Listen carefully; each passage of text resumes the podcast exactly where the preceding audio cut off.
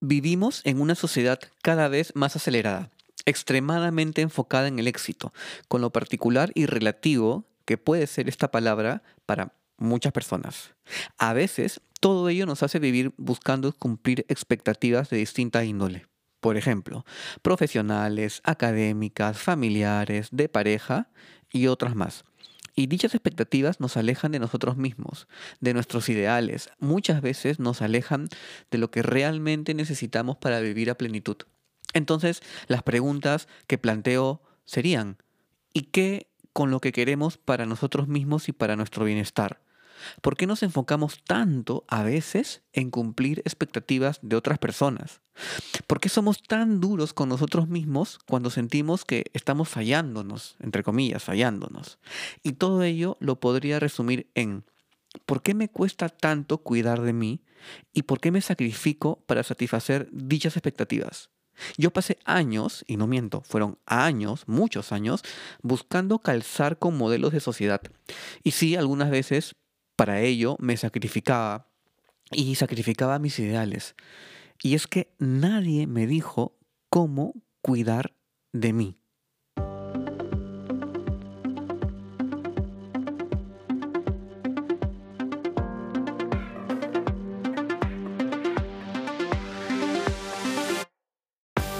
¿En algún momento de tu vida te has detenido a pensar si las cosas pueden ser distintas? ¿Te has detenido a buscar nuevas opciones y ver la manera de recorrer nuevos caminos? ¿Qué tal si lo haces en este momento? Soy Marco Antonio Pareja y te doy la bienvenida a Nadie me dijo. Quiero decirte que hay muchas cosas que aún nadie te ha dicho y que si en algún momento las pensaste pero nada cambió, es tiempo de que las escuches de nuevo. A través de Nadie me dijo quiero compartir información que puede parecer muy cotidiana, pero que encontrarás de gran ayuda para darte cuenta de que aquello que crees no saber está muy cerca de ti. Muchas de las cosas que nadie me dijo, a ti tampoco te las dijeron. Nadie me dijo que podía ser feliz, nadie me dijo que todo pasa, nadie me dijo que nunca es tarde. Esto es, nadie me dijo. Este término, cómo cuidar de mí, podría enfocarse solamente en la parte emocional. O sea, podrían creer ustedes que voy a hablar netamente de cómo cuidar de mis emociones. Y sí, al final de cuentas todo tiene impacto en las emociones. Todo. Todo lo que pasa en nuestra vida, cómo nos relacionamos con nosotros mismos, cómo, cómo nos relacionamos con, con el ambiente externo, ¿no? O sea, con el entorno, todo al final de cuentas va a redundar en nuestras emociones. Eso está clarísimo. El tema es qué tanto estamos dispuestos a cuidar de nosotros. ¿Qué nos han dicho o qué creemos que es el cuidar de nosotros? Yo siempre termino un poco cuestionando y cayendo en reflexión de las expectativas, ¿ya? Yo considero que a veces por calzar y cumplir con ciertas expectativas de vida que que no son de nuestra vida y que ni siquiera nosotros hemos planteado, eh, nos sacrificamos, nos postergamos, nos cuestionamos, nos criticamos, nos juzgamos, ¿sí? Voy a retroceder hasta lo que todos hemos pasado, todos hemos pasado en algún momento, ¿ya? En cuanto a el colegio. Ni siquiera quiero ir más atrás, o sea, no quiero hablar de cuando somos muy pequeños, de 2 a 5 años o de 5 a, a 6 años. Vamos a hablar de la etapa de colegio. Cuando tenemos 6 años un poquito, 7 años en adelante ahí tenemos distintas cargas de expectativas sobre nuestros hombros. Y aún obviamente ahí no estamos tan conscientes de lo que queremos en la vida y que es, cuidar de nosotros mismos. No, no, no, cero, cero. Pero sí recaen sobre nosotros pesos. usualmente es un peso de rigor académico. ¿No? Ser el mejor de la clase, el que participa siempre en las este, funciones artísticas del colegio, el niño mm, eh, excelente, con estrellita en la frente, como se dice. nuestros padres depositan en nosotros una serie de expectativas, ¿ok? Eh, y si bien no sabemos, ya como niños, por qué es que depositan esas expectativas, lo que sabemos o no, porque está muy en el inconsciente, es que queremos que nuestros papás sean felices. ¿no? Nuestro papá, nuestra mamá sean felices. ¿Y cómo lo hacemos? Sacándonos buenas notas, portándonos, entre comillas, bien, siendo buenos niños o buenas niñas. Ahora, el término buen niño o buen niña, ¿quién lo pone sobre nosotros? ¿No son nuestros padres? ¿O no son nuestros tíos o nuestros abuelos o abuelas, no son terceras personas quienes esperan un comportamiento en particular de nosotros para ponernos un título de buenos niños o buenas niñas.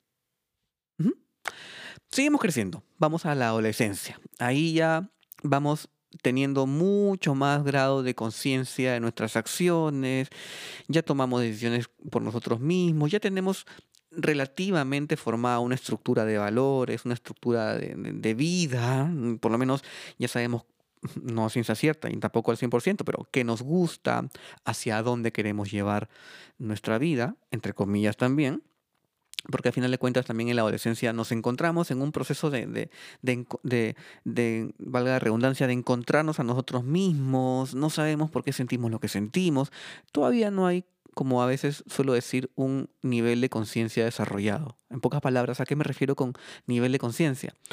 Con saber lo más certero posible, o sea, de la forma más certera posible, porque sentimos como sentimos, porque pensamos como pensamos y porque hacemos lo que hacemos. Muchas veces, hasta ya cuando adultos, no tenemos ese nivel de conciencia, actuamos de manera impulsiva. Pero bueno, no me quiero ir al tema central ahorita, que es estamos ubicados en la, en la adolescencia. Igual, tenemos expectativas académicas aún, si no hemos terminado el colegio, tenemos que sacarnos buenas notas, tenemos que portarnos bien, tenemos que ser excelentes, porque ahí ya se van adicionando otras expectativas adicionales, que es, ¿qué va a ser de ti cuando termines el colegio? ¿Qué vas a estudiar? ¿Quién quieres ser en la vida?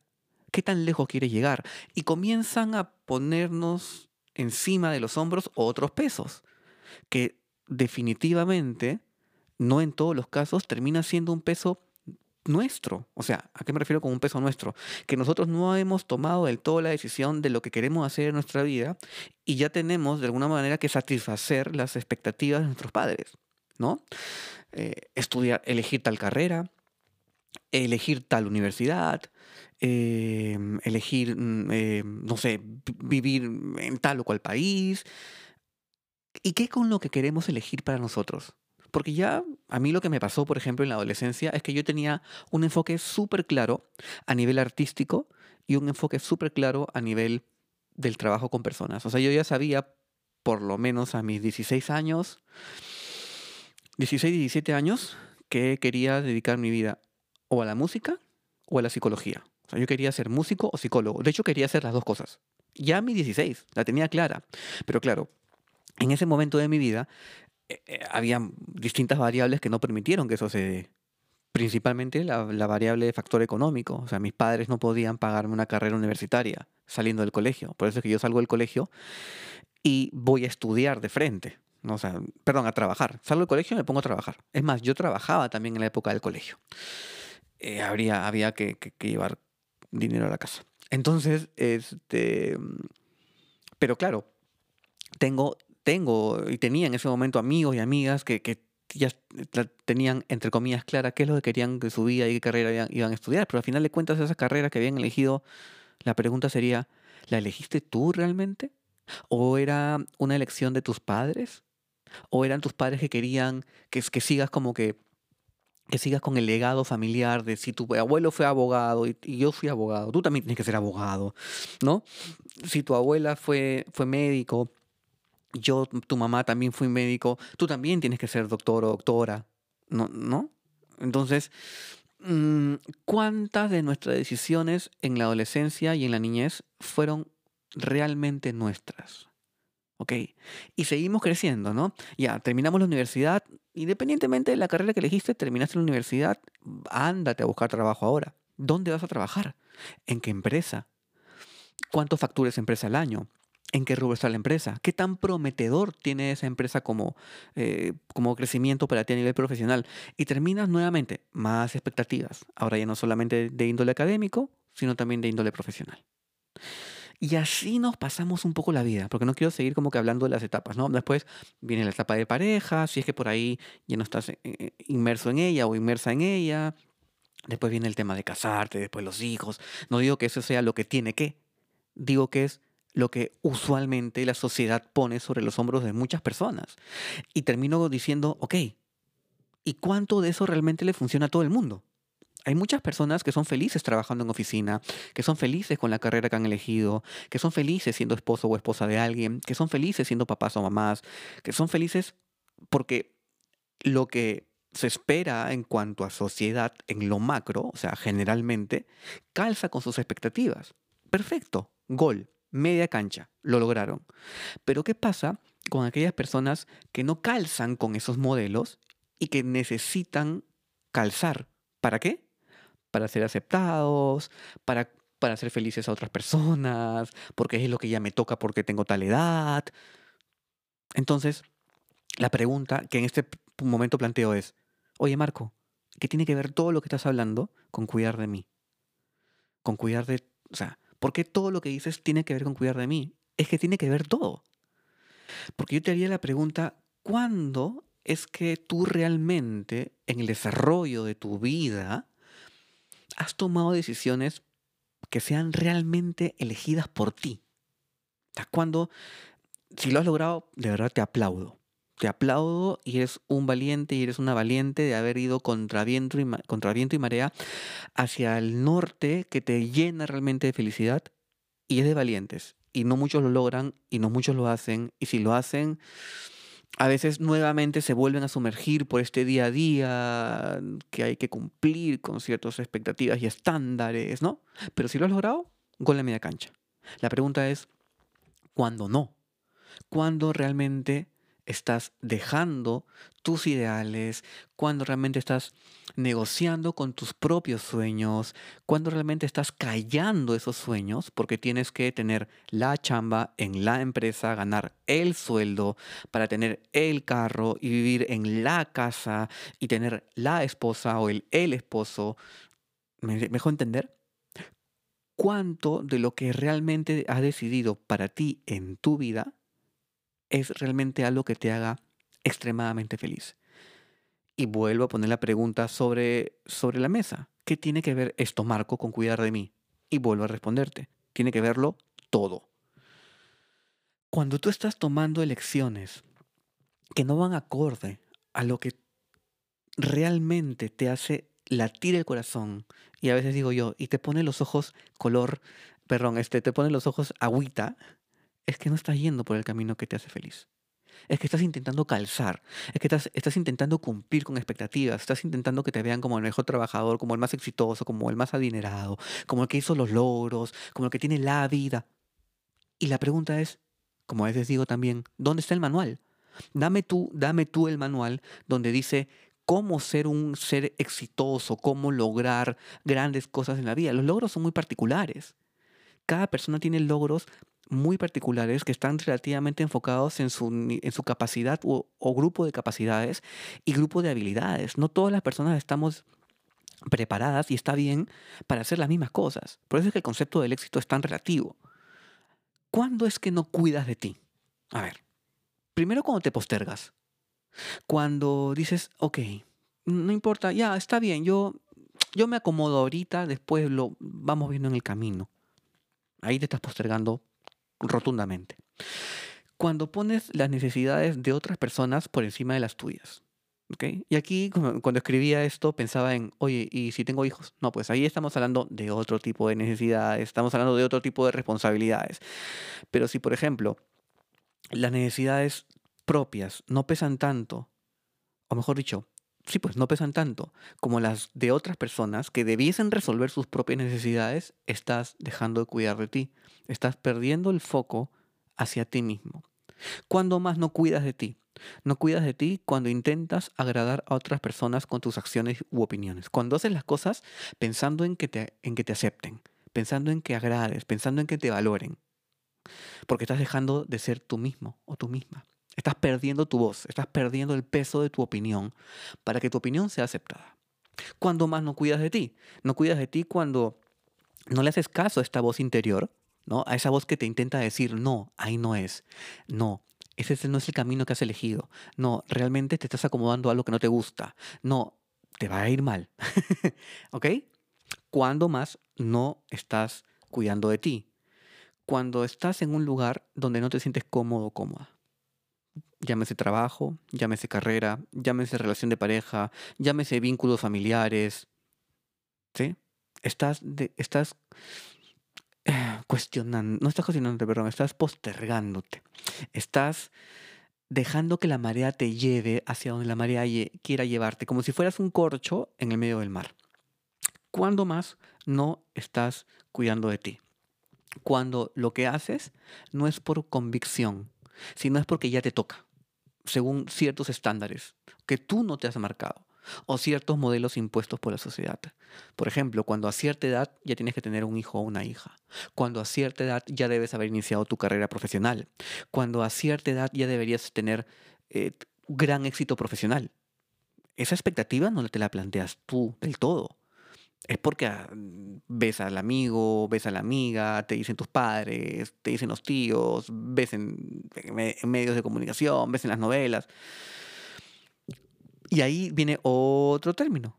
Cuando dejas de cuidar de ti, cuando te comparas, cuando te comparas con otros. Cada persona tiene un ritmo de vida completamente distinto a ti, ya lo he dicho en otros episodios.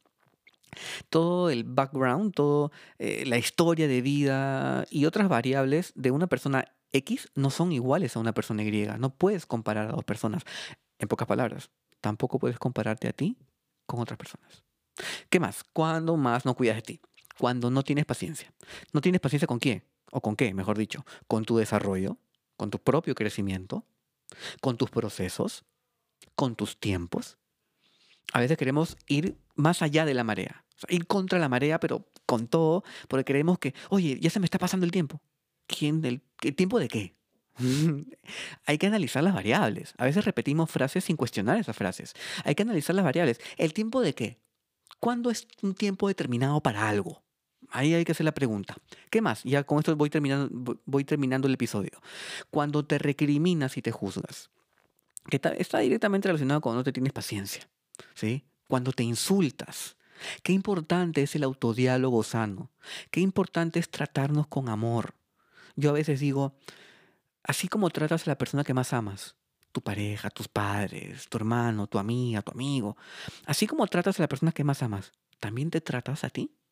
Así como le hablas con amor, con enfoque, con, con toda la entrega del mundo, porque no quieres lastimar a esa persona, ¿así también te hablas a ti mismo o a ti misma?